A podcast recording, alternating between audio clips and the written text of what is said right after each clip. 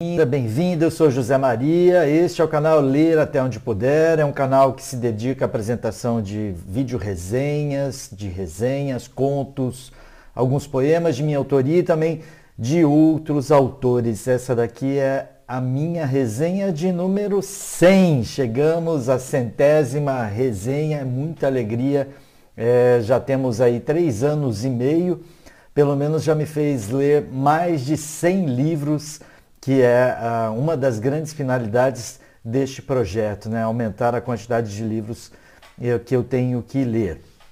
E a última resenha que eu trouxe para você foi sobre um livro que, cujo autor é também Prêmio Nobel da Literatura, que se chama o livro Tudo que Tenho Levo Comigo. E agora também eu trago um outro livro da autora francesa Annie Ernaux, que foi Prêmio Nobel da Literatura no ano, neste ano de é, 2022.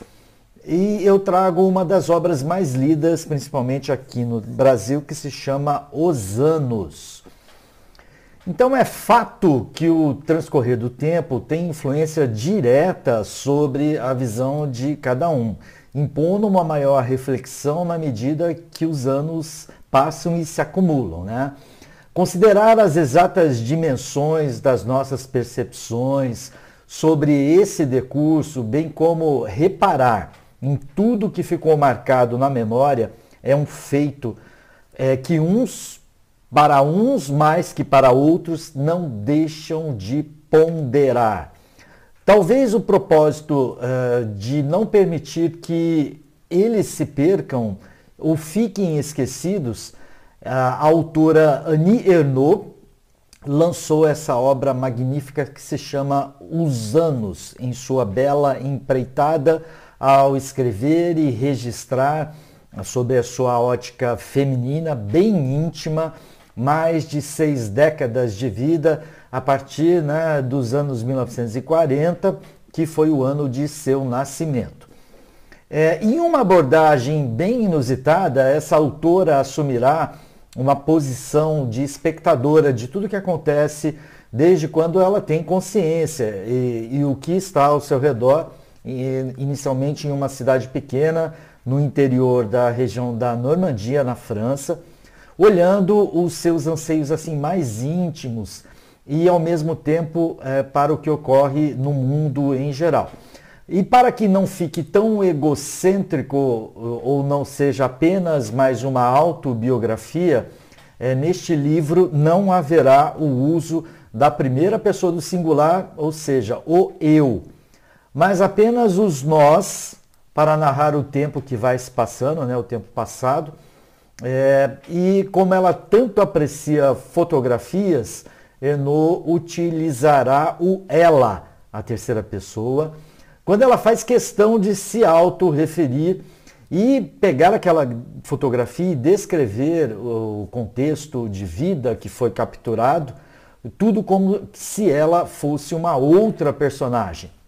E assim, Annie começa em uma linha cronológica desde a sua infância, destacando o relacionamento e costumes da sua vida simplória, com poucos bens materiais, que era a grande maioria da época de uma cidade do interior da França, morando em uma casa em que só tinha um, um banheiro e ficava do lado externo.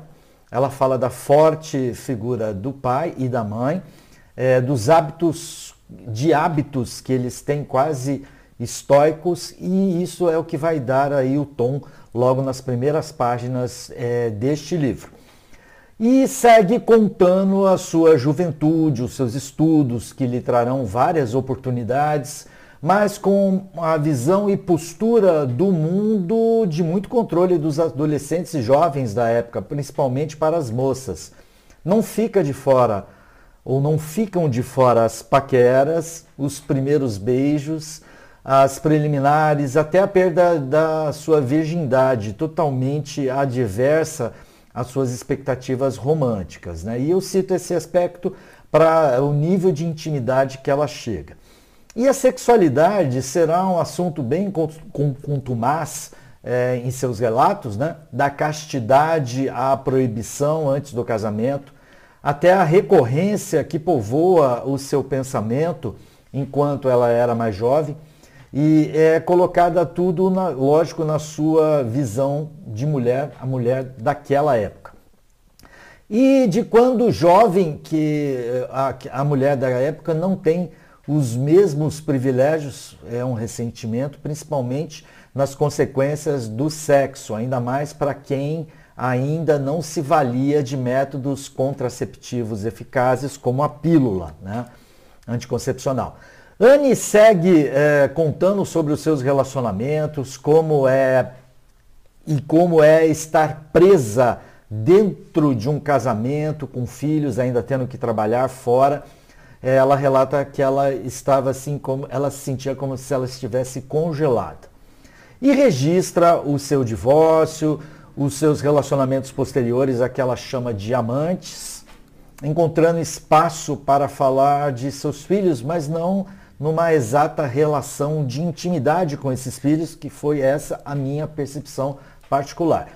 Os contextos sociopolíticos de seu país, do mundo, né, as guerras, os movimentos que ocorrem eh, tanto na França como no, no mundo, na Europa, em outros continentes, e tanto alteram as perspectivas das sociedades, é, como o movimento de maio de 1968, a queda do Muro de Berlim, o fim do regime soviético, até mesmo o ataque às Torres Gêmeas, já nos anos 2000, são muito bem retratados, é, fazendo desta obra um bom referencial de relatos históricos. É claro, sempre sobre os olhares da protagonista, ou seja, da sua visão particular e como este aspecto macro é, refletiu sobre ela.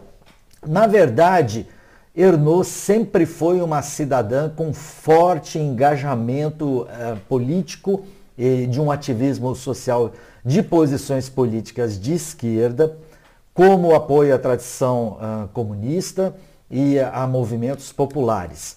A sua posição é, declarada nas últimas páginas deste livro é a de ser um instrumento de luta. Né? Ela quer ser um instrumento de luta, principalmente pela desigualdade feminina, mais que detalhada em todo o livro. Ou seja, Annie Ernaux é uma feminista, né? bem característica, né? talvez bem apreciada neste contexto atual que o feminismo é cada vez mais relevante. A obra termina com a protagonista relatando a primeira década dos anos 2000, já inserida ela na terceira idade, depois de ter cuidado da mãe num processo lento que até a sua morte, é, que ela encara como se ela estivesse é, tratando uma criança, e ela mesma ter superado um câncer de mama, as dificuldades de conviver com o câncer. E no epílogo, é, que se mostra quem foi é, finalmente reconhecida em sua carreira literária, iniciada com muito desdém pela crítica em sua primeira publicação nos anos de 1974.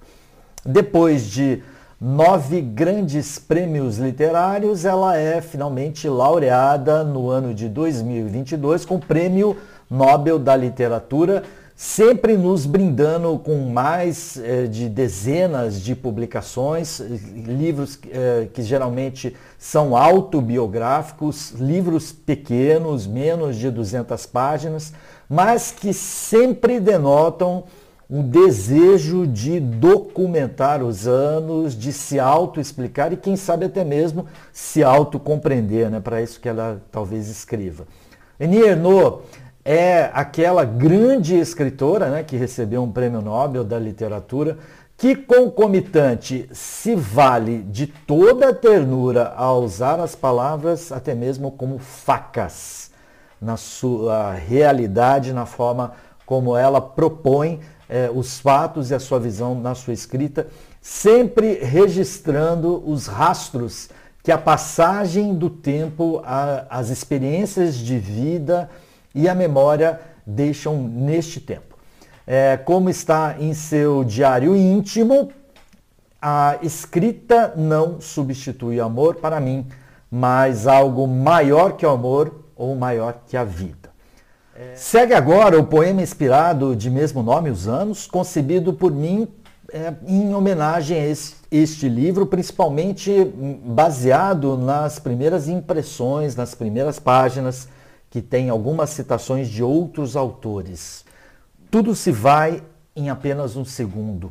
Seremos um só nome em todo o mundo. Não há o que se faça, pois tudo passa. Esquecerão os nossos rostos e desgostos. Temos tão somente a nossa história, que não mente com ou sem glória, e nem mesmo é somente nossa, nem a esmo, nem ainda que se possa. Por mais queridos, seremos esquecidos. Um dia elegante deixa de ser importante. Se pobres ou mesmo nobres, independente, tudo se encobre no decurso tão somente. Apenas por som e fúria nossa história é contada. A pena que doravante não ecoa quase que nada. No fim, a vida é entendida feito bem uma anedota. Assim, uma lida contada mesmo por um idiota. Nós vamos ficando por aqui. Obrigado pela sua atenção, você que me seguiu desde lá a primeira resenha. Dá uma olhadinha numa outra sugestão de resenha. Não esqueça de curtir este vídeo e também de se inscrever nesse canal. Obrigado, até a próxima. Paz e bem a você.